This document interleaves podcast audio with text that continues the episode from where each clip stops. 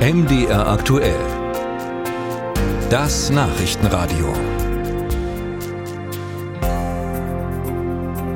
Die Ukraine gilt als Kornkammer. Getreide ist ein wichtiges Exportgut, doch seit dem Beginn des Ukraine-Kriegs hat es das Land immer schwerer, sein Getreide zu exportieren, denn Russland blockiert die Wege. Die EU hat da erstmal geholfen, aber dagegen regt sich durchaus Widerstand, vor allem im EU-Agrarland Polen. Martin Adam berichtet aus Warschau. Kiedy trzeba było pomagać naszym sąsiadom, otworzyliśmy swoje serca i domy. Als es darum ging, unseren Nachbarn zu helfen, haben wir unsere Herzen und Häuser geöffnet. So sind die Polen.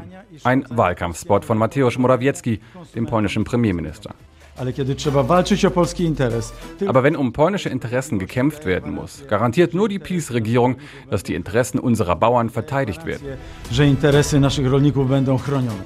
Ein politischer Spagat. Im Frühjahr hatten polnische Landwirte gegen die Einfuhr von ukrainischem Getreide und Mais protestiert, weil die Importe die heimischen Preise gedrückt haben. Gleichzeitig gehört die Unterstützung für die Ukraine spätestens seit dem russischen Angriff de facto zur polnischen Staatsräson.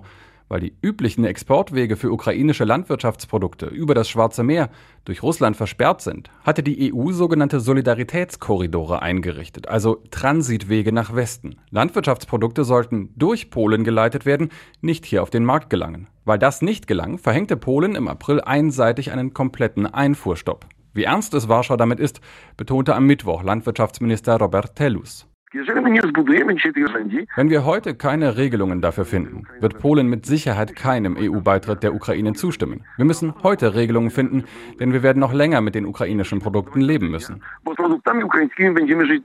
Im Frühjahr hatte man eine Lösung gefunden. Gemeinsam mit anderen ostmitteleuropäischen Ländern hatte Polen in Brüssel erfolgreich auf eine Einfuhrregelung gedrängt, die eben den Transit, aber nicht den Import der Produkte vorsieht. Die Regelung läuft diesen Freitag aus.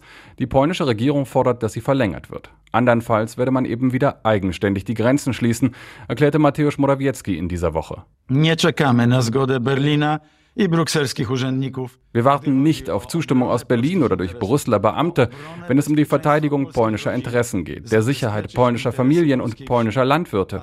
Die Ukraine muss verstehen, dass die Sicherheit Polens genauso wichtig ist wie ihre Sicherheit. Że bezpieczeństwo Polski jest tak samo ważne jak jej bezpieczeństwo. Auch die meisten Oppositionsparteien fordern eine Verlängerung der EU-Einfuhrregelung, werfen der polnischen Regierung aber vor, das Problem lange ignoriert zu haben und erst jetzt im Wahlkampf aufgewacht zu sein.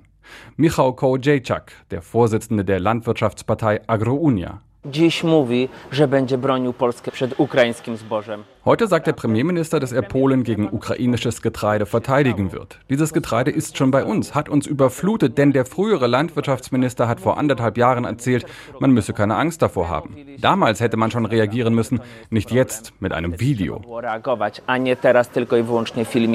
Am 15. Oktober wird in Polen gewählt und die Landwirte sind eine wichtige Wählergruppe für viele polnische Parteien. Wichtiger als die Ukraine, allemal wichtiger als das Verhältnis zur EU-Kommission. Aus Warschau war das Martin Adam.